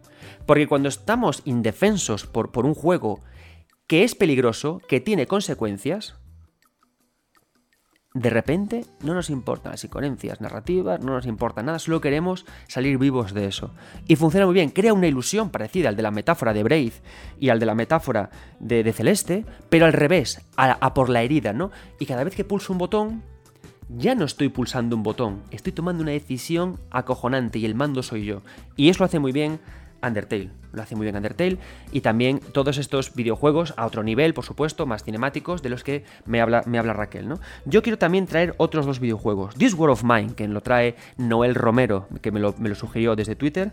Y The Last of Us 2 del usuario apenas uso esto de Twitter. Voy a empezar por The Last of Us 2. Apenas uso esto, dice, para mí, la segunda parte de The Last of Us 2, cuando a través de las mecánicas del juego, el juego establece un paralelismo entre el primer juego y Abby Levy, me parece genial, y a la vez que te hace sentir agotamiento tras tanto combate. Llegué a soltar el mando en el combate final. Si algo hace bien la saga de The Last of Us, es que ha sabido leer muy bien los, lo indie, ¿no? las ideas, los trucos narrativos que venían del indie. Tanto el primer Last of Us como también el segundo. Y el segundo trabaja mucho con esto, con lo duro, con que nuestras interacciones sean duras. The Last of Us 2 además hace algo muy gracioso, porque está trabajando con una narrativa que, que es absolutamente lineal. o sea, la historia en sí no es interactiva, no tiene es una historia prefijada por un guion, pero consigue que nos sintamos todo el tiempo agotados. ¿Por qué? Porque cada una de las interacciones que tomamos lo que hace es que se alían con una carga gráfica tan rica y con unas expresiones actorales tan bien ejecutadas que hace que sintamos que le estamos haciendo daño a sus personajes. Y además juega mucho con la repetición de, escenas, con el intercambio entre personajes, con el para atrás y para adelante en el tiempo para agotarte. Yo, de Last of Us 2, aseguro que es un juego que me gustó mucho Jamás lo rejugaré. Porque es un juego agotador. Y que agota, pero agota a propósito, ¿no? Y funciona para esto, para romper, para unir de esa forma, a través de la tensión y de la dureza y de la sangre, la diferencia entre historia y juego. Juego para que la historia avance, pero a la vez estoy tan pasándolo mal que todo avanza muy bien. Es algo quizás natural a los juegos de terror. Y otro videojuego, el que me comenta Noel Romero eh, a través de Twitter, This War of Mine. Otro título que ocurre lo mismo. El This of Mine nos presenta a un grupo de refugiados en un, tiempo en guerra que se refugian en una casa. Hay frío, hay hambre, hay traiciones, lo pasan regulinchi, ¿no? Y entonces todo el tiempo estamos muy metidos ahí dentro, se crea un fuerte sentimiento de inmersión a través de la dureza y del horror, y nuestras interacciones entendemos que son necesarias e imprescindibles y fundamentales para que ellos avancen. ¿no? Entonces fijaos, Undertale ¿qué hace? Undertale nos somete a una historia que no es lineal, una historia no preconstruida, que lo que hace es que va a hacer un chequeo de quiénes somos nosotros para entregarnos una conclusión. Me involucro por lo duro, por la conexión dura que hay entre historia y juego. This World of Mine, ¿cómo lo hace? De una forma algo similar, pero a través de numeritos, porque al final cuando estamos nosotros gestionando a personas no deja de ser por numeritos, ¿no? De qué hambre tienen, qué sed tienen, qué riesgo puedo tener, a quién tengo, pero me involucran de una forma igual, por lo dureza. Y lo mismo ocurre con The Last of Us 2 en un entorno de triple A, ¿no? Juego porque es todo tan duro que no puedo dejar de jugar, ¿no? Y al final nos damos cuenta, tanto cuando usamos el concepto de juego para unir historia y narrativa, el concepto de coherencia por la metáfora, o el concepto de la dureza de estos títulos, lo que se genera siempre, y es la gracia, de cuando conectamos historia con juego, se generan distintos sentimientos de inmersión, ¿no? Esta tan bonita palabra de me siento muy inmerso en el videojuego, ¿no? Si nos damos cuenta, cuando estoy jugando yo a un metal, me siento muy dentro del videojuego. ¿Y eso qué? Eso son historias a varios niveles, es una persona que está cambiando el mundo del juego con las cosas que me cuentan, pero estoy muy dentro del juego. ¿Por qué? Porque la unión está funcionando, porque estoy dentro, porque juego e historias se dan de la mano de una manera a través del humor, ¿no? Pero también cuando estoy con Brave, cuando estoy con Braid también estoy muy dentro del juego, porque esas metáforas me obligan a pensar. Entonces cuando me lo estoy pasando bien, estoy, en el, entro en el juego de un metal, o cuando entro en la reflexión metafórica de Braid, mi cerebro no está pensando que estoy en un videojuego, está en eso llamado experiencia, y es cuando la inmersión funciona, ¿no? Cuando la tensión entre juego e historia está bien resuelta a través de estos mecanismos. Y lo mismo a través de la dureza, a través de la, de la, sangre, del polvo, del agotamiento, ¿no? Yo muchas veces digo en estos podcasts que el aburrimiento también es una emoción. La frustración, la repetición. Cuando en Metal Gear Solid 4 te obligan a machacar el botón para que eh, eh, Bigote Snake pueda avanzar por esa última pantalla, ese último pasillo en el que se va muriendo y tú machacas el botón, camina Snake, por Dios, el mundo depende de ti, y machacas como un desgraciado estás aburrido, te duele la mano, estás frustrado, pero estás más dentro que nunca. La idea es generar emociones y jugar con lo que con, el cerebro. Cuando juegas al pilla-pilla, un metal, 13 centímetros el rim, está súper dentro. Cuando te están contando un poema lleno de metáforas increíbles, la metáfora también estás muy dentro. Cuando estás sufriendo y pasándolo mal, también estás muy dentro. La inmersión es lo que se genera, es la, es la recompensa al jugador cuando resolvemos bien la tensión entre estos, dos, entre estos dos universos tan rígidos y tan flexibles.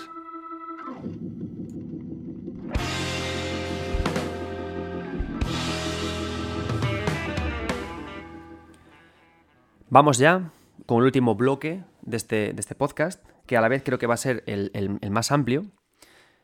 Y por supuesto vamos a empezar eh, a empezarlo leyendo eh, por unas páginas del libro y luego avanzamos con las reflexiones. Em, por, cierto, em, no olvidéis que, bueno, un compañero, un, amigo, me, preguntaba por el canal de YouTube, me dejó un comentario y me decía, oye, si se aceptan peticiones, me gustaría que hicieras también un programa hablando no únicamente de los villanos del videojuego, como dice un capítulo, sino también de los buenos, ¿no? Y por supuesto, lo haré. ¿Por qué os lo comento esto? Fijaos que mi programa, eh, 9 bits, a veces se mete como hoy un capítulo más narrativo, en otras veces habla de aspectos más mundanos, el agua, los trenes, ¿no? La idea es eso, ¿no? Equilibrar y también hablar un poco de todo porque todos son aspectos importantes. Os lo digo porque no dejéis de en iBox, en YouTube, eh, por Twitter, de pedir, pedirme eh, temas, hacerme preguntas.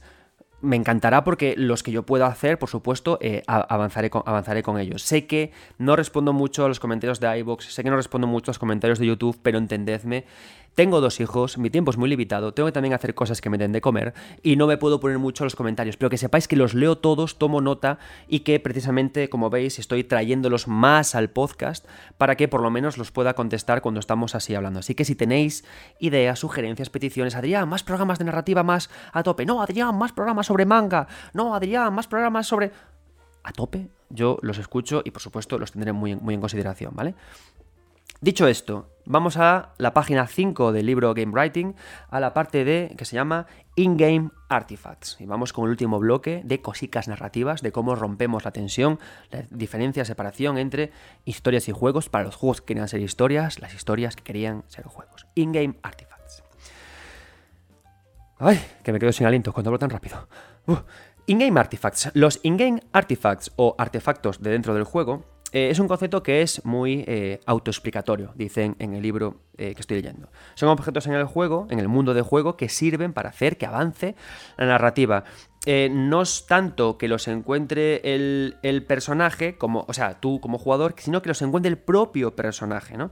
Frecuentemente los artefactos que son dentro del juego toman la forma de documentos de una u otra manera, ¿no? Diarios, cartas, libros y del estilo. A través de su lectura, el, jugador gana información valiosa sobre lo que ocurre en el mundo del juego. Bien, entonces los, em, los in-game documents, los in-game artifacts, no son solamente eh, artefactos que hacen que la narrativa se mueva hacia un lado y hacia el otro, también son objetos que tienen significancia simbólica en el mundo del juego, ¿no? Es decir, que a medida que tú cuando los ves, pues el, todo el argumento gire en torno a ellos, ¿no? Sea algún elemento que cuando los ves te dan información. Esto, y esto ya lo digo yo, tiene mucho que ver con la idea de semiótica que hablamos en otros programas, ¿no? Lo que podemos hacer en los videojuegos muchas veces es que podemos estar hablando de algo dentro del videojuego y cuando vemos ese algo, ese algo ya no es solamente un móvil o un jarrón, es, tiene todo el significado que le hayamos dado a él. Si yo, por ejemplo, veo en Resident Evil una hierba verde, no es una simple hierba verde con la que hacerme unos deliciosos espaguetis eh, sazonados con esa hierba. No, no, ya me han informado de que cura el, virus T, de que no sé qué. Esa información nosotros podemos cargar con documentos, elementos in-game y luego avanzar. El cubo de compañía, por ejemplo, es un elemento de este estilo. Es un elemento que tiene significancia simbólica porque GLaDOS lo ha cargado como tal. ¿no? Entonces, de esa forma, al verlo, se avanza también con la, con la propia historia, ¿no? Em, dice aquí, eso sí, matiza que no pueden ser usados ni como arma ni como ítems para resolver puzzles. Matiza aquí, ¿no? Yo en este sentido he de decir que tengo eh, algo que apuntar. Y es que creo que sí que pueden ser usados, ¿no? Comenta que no pueden ser usados, pero me parece muy limitativo, ¿no? Es importante, ya somos todos mayores, que cuando leamos libros siempre dudemos, ¿no? Y en base a lo que dudamos, creemos conversaciones. Yo, por ejemplo, estoy haciendo justamente eso. Estoy leyendo este libro y aquí me ha apuntado. Esto tengo que comentarlo porque me dice aquí, eh, It cannot be used as a weapon or a useful item for solving puzzles and exists in the game solely for its symbolic value. Solo existen por su valor simbólico. Pero, como vemos en el propio ejemplo del cubo de compañía, no es así. El cubo de compañía, una vez que se carga de valor simbólico, una vez que al verlo eh, tiene un significado narrativo para el juego, lo usamos luego para destruirlo y avanzar. Las propias notas, los propios libros de, Resident Evil, en algún caso, contienen en su interior medallones con los que poder avanzar, o contienen información para resolver otros puzzles luego, por ejemplo, con una contraseña que aparezca escrita en ellos. ¿no? Entonces yo aquí difiero un poco. Yo esta parte de in-game artifacts, cuando trabajé con la, con la tesis, los llamé eh, elementos ludoficcionales, ampliando con la idea de que sí que pueden ser usados para cualquier tipo de, elemento y que pueden ser usados también precisamente tanto para armas como para, eh, para lo que quieras. Por ejemplo, las espadas de Dark Souls son muy simbólicas. ¿Por qué la gente cuando se acaba el juego siempre acaba vistiéndose con la armadura de Artorias, con la espada de Artorias? Por la gran carga simbólica que tienen, ¿no? Por la idea de vestirnos como el caminante del abismo y de alguna forma homenajear su lucha contra otros enemigos, ¿no? Siguen siendo elementos con carga simbólica, con mucho mensaje, pero que podemos usar igualmente como in-game artifacts, porque mueven la narrativa hacia adelante, pero también tienen uso útil, ¿no? Creo que una cosa que tenemos que tener clara cuando hablamos del videojuego y en general con cualquier medio de expresión artística es que no valen los it cannot be used as. Es decir, creo que pueden ser usados como, ¿no? Esto es como lo que decíamos al principio del programa. Juego y, e historia no van de la mano. ¿Eso quiere decir que no podamos usarlos como tal? No, no, no, no. Con una mente ágil podrán ser usados, ¿no? Y por eso precisamente estamos aquí. Porque como es difícil, se generan mecanismos y trucos súper interesantes. Bien, esto por una parte, ¿no? Que lo usaremos en el bloque que vamos a hablar de juegos, los in-game artifacts. Y por otra parte, otra parte importante que es la identificación, ¿no? Que también se menciona en la página 7 del libro. Y dice, el tercer mayor rol para lo que sirve la narrativa es para la identificación. Es decir, todo subyace en, en, lo que es en el jugador, ¿no? La narrativa sirve para decirle al jugador qué hacer, pero también para decirle quién es, quién es quién y cómo es el mundo que lo rodea. Hacerlo le permite eh, al jugador tener contexto para las acciones que toman y es lo que da también justificación a las acciones. Entonces tenemos, por una parte, la idea de que existen objetos en el mundo del juego los cuales se cargan de ese poder narrativo, pueden ser usados como narrativa, desde documentos a elementos que los cargamos de significado, y que la narrativa en sí, su propia presencia, nos carga de contexto y nos hace identificarnos, ¿vale? Y esto a qué da lugar? A uno de, los tipos de videojuegos que a mí más me motivan. Los juegos que emplean la separación entre historia y jugabilidad para hacer trucos, para, para sorprenderte. No para hacer un examen de tu mente y luego darte una respuesta, un resultado. No para exactamente hacer que lo pases mal como en This War of Mine. No para exactamente contarte cosas, sino para ser muy conscientes del propio medio, jugar con él y llevarte un tipo de inmersión muy particular, a un tipo de inmersión muy díscola, muy loca, muy del medio, ¿no? Y para empezar con este bloque, vamos a hablar con. bueno, vamos a hablar, no, nos va a hablar Tonimi, que es game designer en Saber Interactive y que ha desarrollado un videojuego español que a mí me ha gustado mucho, de reconocerlo, tiene ideas narrativas muy interesantes y también encajaría en este último bloque eh, narrativo en el que estamos hablando, ¿no? El uso de trucos para burlarse y buscar inmersiones muy particulares en esa tensión que se genera entre juego e historia. Tonimi, desarrollador de Tape, un Veil de Memories, eh, con Black Chili Goat, actualmente game designer en Saber Interactive, nos va a hablar de un videojuego que para mí es referencial, que es What Remains of Edith Finch. Adelante, Tonimi. Hola, buenas, soy Tonimi, soy diseñador de videojuegos y me pirran especialmente los juegos narrativos, con lo que voy a hablar un poquito de What Remains of Edith Finch y por qué creo que hace tan bien el mezclar el, gameplay con la narrativa. En What Remains of Edith Finch te vas a poner en la piel de Edith Finch, que es como la última miembro de la, familia Finch que vuelve a la casa familiar a, digamos, recordar sus, todos los familiares, todos los recuerdos que hay en esa casa. La familia Finch pues tiene una historia trágica, que todos han muerto por alguna extraña o por una muerte bastante única. Y a medida que vayamos visitando las habitaciones de los miembros de la familia, podremos, digamos, rejugar a, sus últimos recuerdos. Eh, la gracia de eso es que cada recuerdo es una especie de minijuego y con cada minijuego viene un gameplay diferente. Cada recuerdo digamos que son píldoras de gameplay. Con eso tenemos, por ejemplo, algunos casos en que eh, el recuerdo es de alguien que se mató en un, columpio, pues el minijuego va a ir de columpiarte.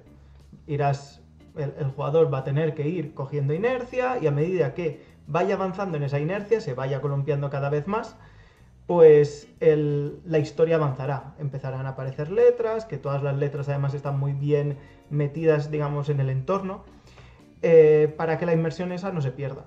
Entonces eso, el jugador va a tener que irse columpiando y cuanto más se columpie, más cerca estará de la muerte, con lo que de la muerte de, ese jugador, con lo que de ese familiar, perdón, con lo que eh, es como iremos avanzando en, los recuerdos.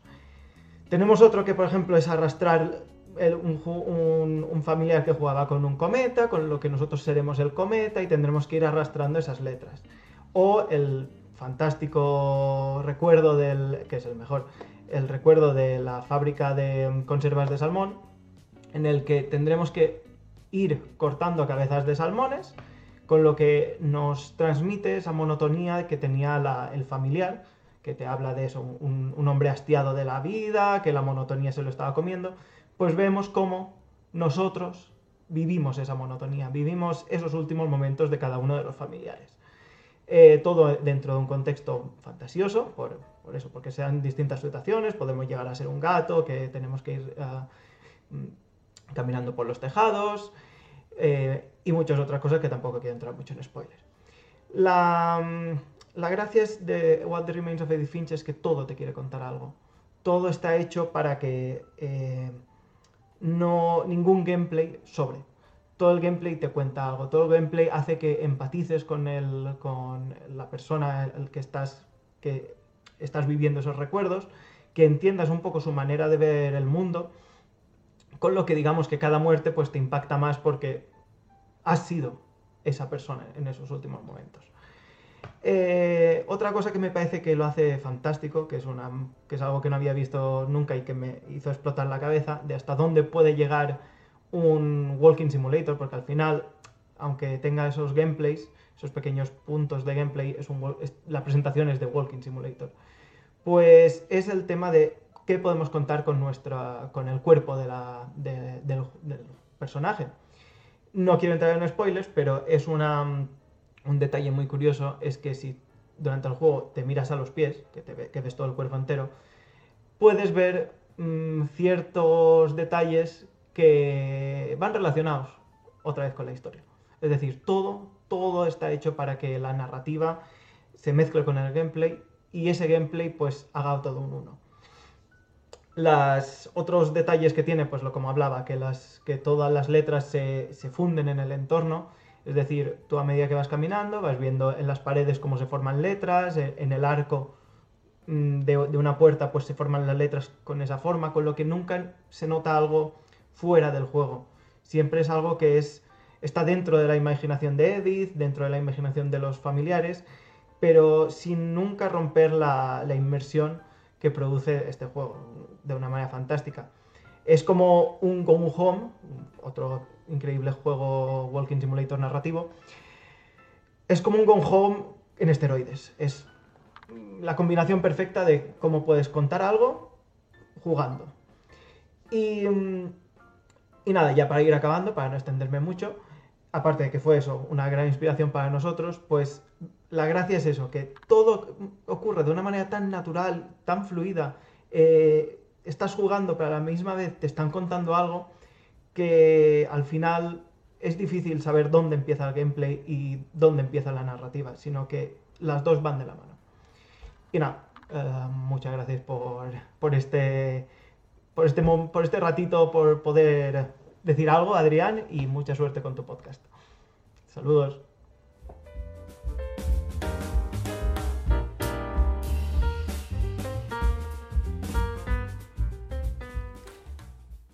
¿Cuál es la gracia de What Remains of Edith Finch? La gracia que tiene What Remains of Edith Finch, y que muy bien nos ha apuntado Tonimi, es que un videojuego, por ejemplo, si pensamos en Super Mario Bros., tiene como una meta que es que tú como jugador comprendas la jugabilidad, que avances a través de ella, que te vuelvas mejor a través de su uso y su disfrute, y que gracias a ello te sientas muy inmerso en tu personaje, ¿no? Como dicen en el libro, sientas mucha identificación con tu personaje.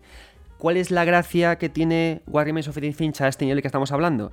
Que dice, hagámoslo al contrario.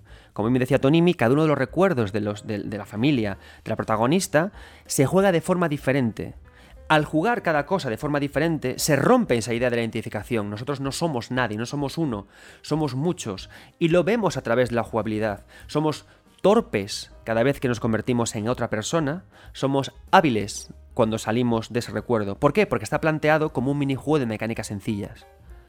Y esta es la gracia que se subvierten las ideas principales del videojuego, esa idea de la identificación a través de la jugabilidad repetitiva, para cortarla y llevarnos a esa inmersión tan particular de que no somos uno, somos muchos, son muchos los contextos, ¿no? Y esto un poco a mí lo que me gusta de, la parte de, resolver la tensión entre narrativa e historia, que las posibilidades son tan infinitas que pueden siempre subvertirse, romperse y hacer avanzar. Y para hablarnos de otro autor y de otro videojuego que juega también algo parecido a la subversión de las normas y a la experimentación de esta tensión entre rigidez y flexibilidad para hacer cosas únicas, no hablo sino de otro que de Yoko Taro, tenemos a Carles Martínez, que es el jefe de redacción de Orgullo Gamers, y nos va a hablar de Nier Automata. La palabra clave para entender su vídeo es cómo se genera implicación a través de lo que hace Yoko. Adelante, Carles, disfruta de la fiesta y bienvenido.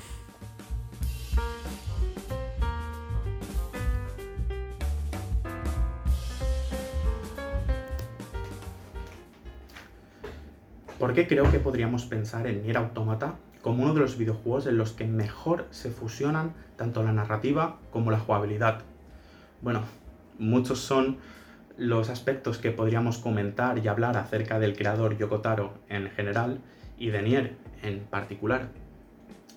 Así que bueno, para empezar voy a señalar uno de los aspectos más increíbles y a la vez más fascinantes de las obras de este creador nipón, y es que nos introducen a unas historias que solo son posibles en el ámbito de los videojuegos.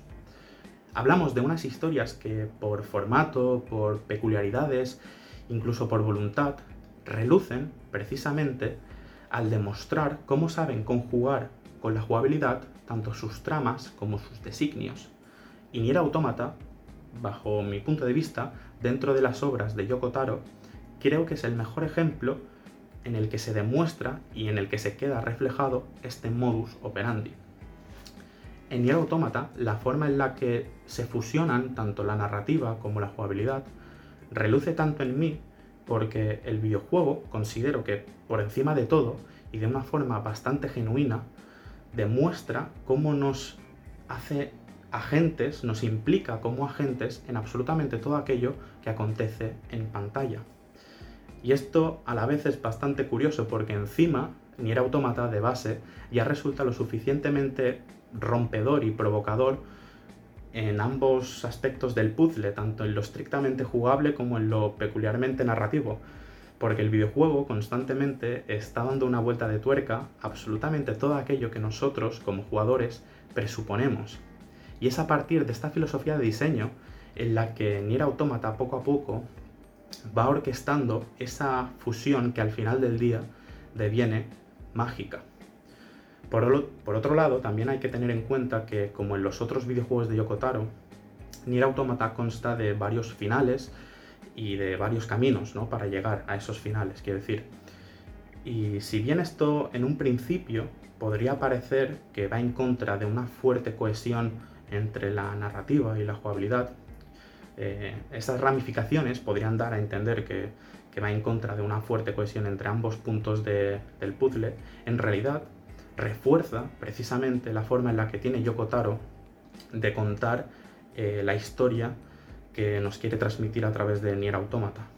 Porque es a través de cada uno de esos finales, a través de cada uno de los combates que realizamos contra los bosses más importantes, eh, con cada perspectiva que el videojuego nos brinda de sus personajes y con las que tenemos que lidiar, a través de cada avance de cada una de las misiones que vamos realizando eh, con el progreso del juego, todo eso se va hilando en una experiencia que, aunque diferente, parte de una misma narrativa que lo abarca todo.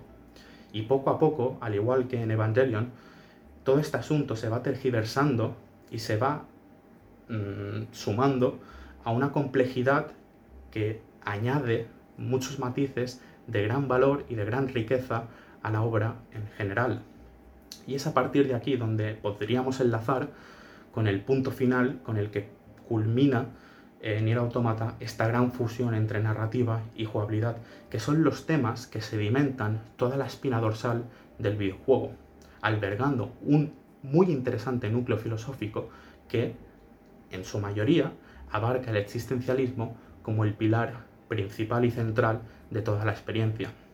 Sin embargo, a estos temas de índole existencialista se le suman también un montón de temas de carácter ético que al final refuerzan tanto la construcción narrativa como la experiencia jugable, porque nosotros como jugadores estamos condenados a revivir todas las decisiones y todos los momentos que rodean a los diferentes protagonistas y personajes. Pero no solo eso, sino que además, como jugadores, también tenemos que escoger y ponernos en la difícil tesitura de tener que decidir muchas veces todo aquello que va a acaecer a esos personajes.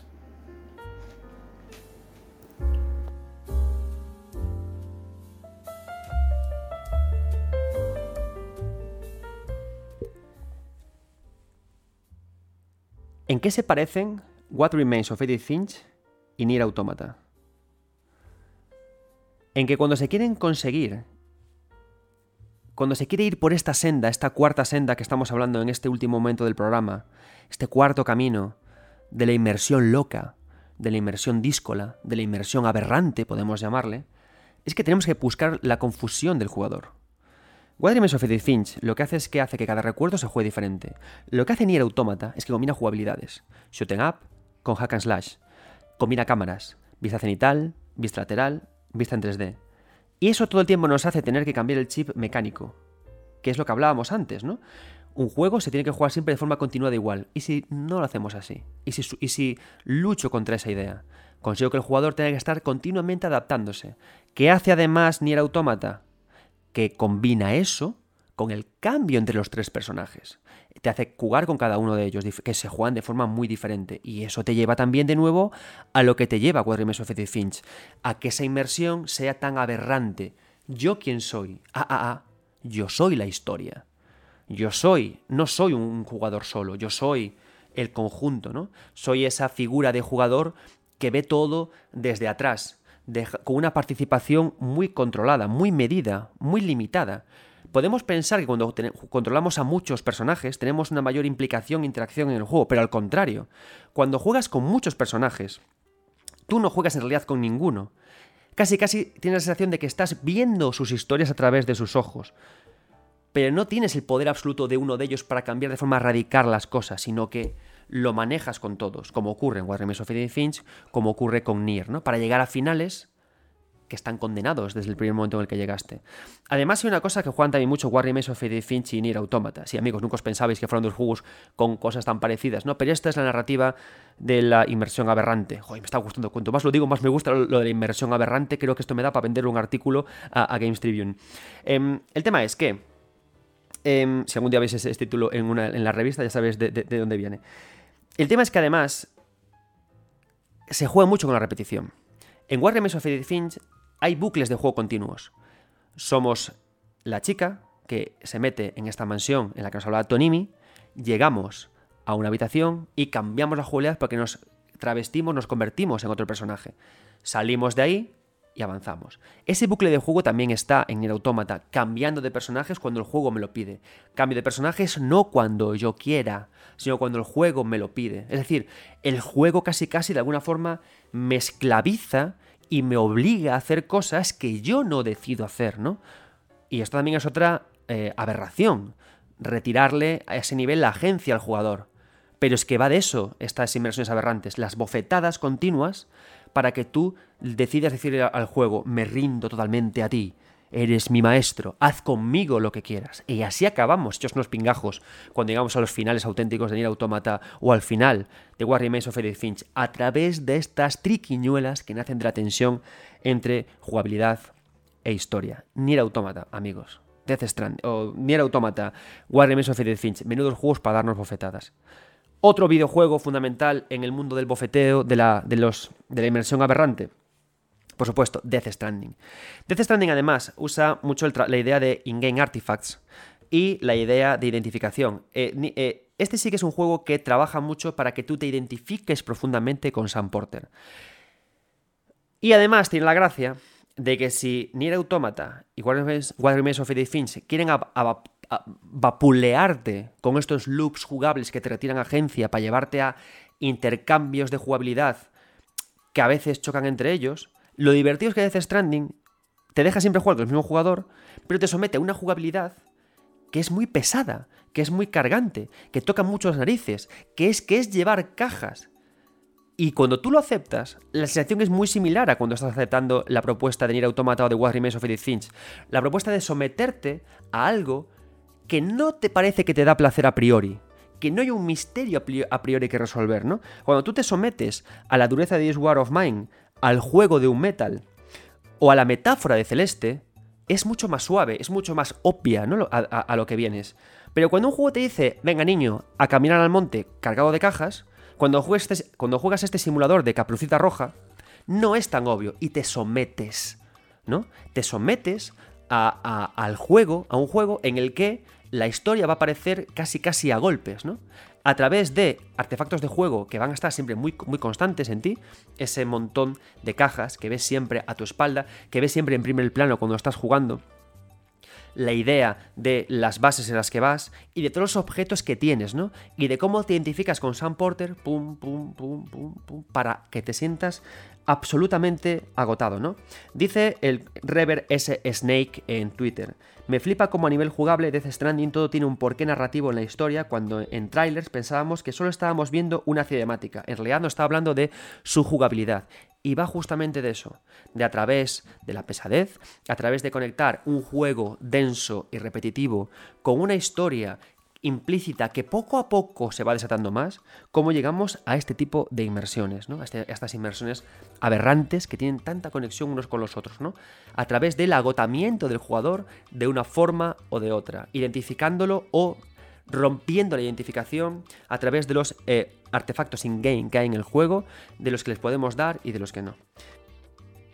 Y para terminar con este bloque, vamos a darle paso a Easy, arroba Easy que está ahora mismo doctorándose, es profesora, ya veréis en lo que da clase, os va a parecer súper interesante, sobre todo en el nivel docente que da, me parece que hace un trabajo increíble y que también forma parte de FemDevs y de Girls Make Games. Y nos va a hablar de dos títulos de Figment y Anodine para que veáis cómo tras de la jugabilidad se genera esa identificación que te lleva a caminos misteriosos. Muchas gracias Easy por aceptar la invitación y cuéntanos.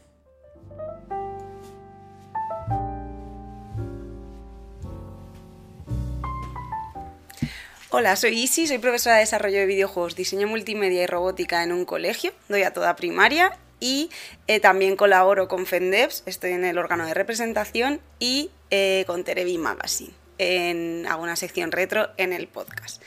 Y nada, Adrián me ha metido en este tremendo berenjenal de contaros qué videojuego, bueno, en mi caso son dos videojuegos, fusionan mejor eh, jugabilidad y narrativa. Por una parte, os he traído Figment, que, es un videojuego independiente eh, con acción RPG en el que tú vas eh, pues, ah, combatiendo con monstruos, resolviendo puzzles dentro del subconsciente de una persona que está en coma. Entonces te cuenta todos los motivos de por qué esta persona llega a esa situación a través del género musical. Es decir, cada vez que estás combatiendo con un boss hay un, tema cantado y es bastante interesante cómo lo combina con, con este género de acción. Además de ir hablando con otros personajes, cogiendo objetos, todo en un escenario surrealista hecho que recuerda a las pinturas de Dalí o de Magritte incluso. ¿no? Y luego por otra parte, otro juego que para mi gusto lo hace muy bien es Anodine, que habla de, nos habla tanto de eh, lo, por lo que pasamos todas las personas cuando estamos creciendo, cómo perdemos amistades, cómo encontramos nuevas, esos momentos de soledad y de reencontrarnos y también habla de la depresión. Y también es un género muy similar a, los celdas 2D, eh, una vista eh, isométrica en la que tú vas entrando a mazmorras y combatiendo con, con, monstruos y conociendo un poco la vida de esta persona a través de superar una serie de pruebas. Y nada, espero que esto os motive a jugar estas dos joyitas indies que he compartido con vosotros.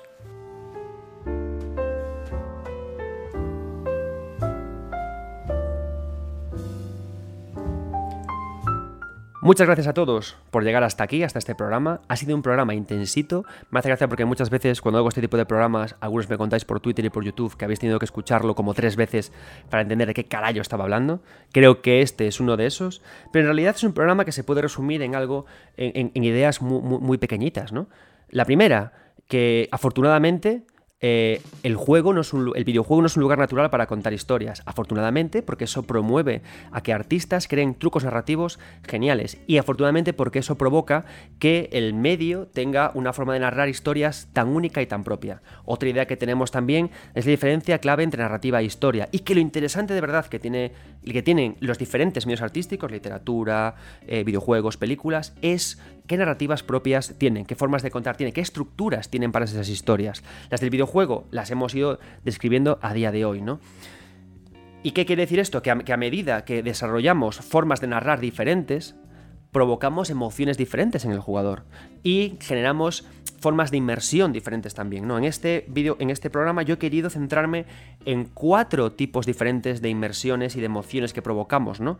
La idea de que la sensación de que estamos jugando como en un metal, la sensación de que estamos viviendo metáforas, como en Celeste o en Brave, la sensación de que estamos pasando por una situación súper dura que nos mete muy dentro, como en This War of Mine, o la sensación de que estamos metiéndonos en un tipo de, eh, de inmersión aberrante en la que nos sentimos eh, derrotados por el juego y eso nos hace ser sus esclavos ser sus, sus culitos calientes para que hagan de nosotros lo que quieran, como ocurre, por ejemplo, en Wargames of the Finch y en Nier Automata y en otros tantos juegos, ¿no? Son ideas que espero que, os sirvan para poder desarrollarlas, como digo, vosotros mismos. Espero que os animéis a leer este libro de Game Writing. Espero que os animéis también en comentarios a explicarme lo que vosotros queráis y que después de escucharme eh, lo que he explicado os animéis a que cuando suba estas preguntas por Twitter de cuál es vuestro videojuego más no sé qué, me lo comentéis porque así podré mencionaros también el programa, traer aquí lo que me escribís por Twitter e incluso también invitaros a que vengáis a hablar conmigo. En próximos programas traeré también comentarios que me hagáis directamente por YouTube y por, y iVoox porque quiero que esto cada vez sea más una conversación. Y, nada, y espero que os haya ayudado también para, entender eh, quizás más este medio que, os apasiona y explicaros también porque a mí tanto me, me, apasiona, ¿no? Y también para entender una cosa que repito también mucho, que es disfrutar de que el medio todavía no es nada maduro. Sí, contamos historias, sí, los gráficos son sorprendentes, pero desde la perspectiva de, los, de, las artimañas narrativas que hacemos para que las historias encajen como parte de juego y eso me genere emociones y situaciones, ¿no os parece después de escuchar este programa que hay todavía mucho campo por arar? Creo que los videojuegos que verdaderamente nos impactan y nos emocionan y recordamos a lo largo de los años son los que han trabajado bien en este campo, bien en este puntito, bien en este apartado, ¿no? Porque son al final los que nos sorprenden, ¿no? Ahora estamos todos muy contentos con, por ejemplo, Cult of the Lamb, por cómo introduce ideas de secta en su hilazón entre historia y narrativa, ¿no? Con el Den Ring, ¿no? Y ese mundo. Entonces, nada, únicamente para que penséis, para que disfrutéis y oye, que me encantaría que compartáis estas ideas en vuestras propias publicaciones. Os doy muchas gracias por acompañarme a lo largo de todos estos programas, por estar conmigo incluso en estos programas que son más duros. Gracias a todos los invitados por pasarse, a todos los que compartís el programa, se lo presentáis a, vuestros amigos y hacéis que la comunidad de 9 bits crezca. Recordad que nos vemos en Twitch los martes y los jueves a las 10 y media. Yo soy Adrián Suárez, esto es 9 bits y por favor amigos míos, amigas mías, nunca dejéis de jugar.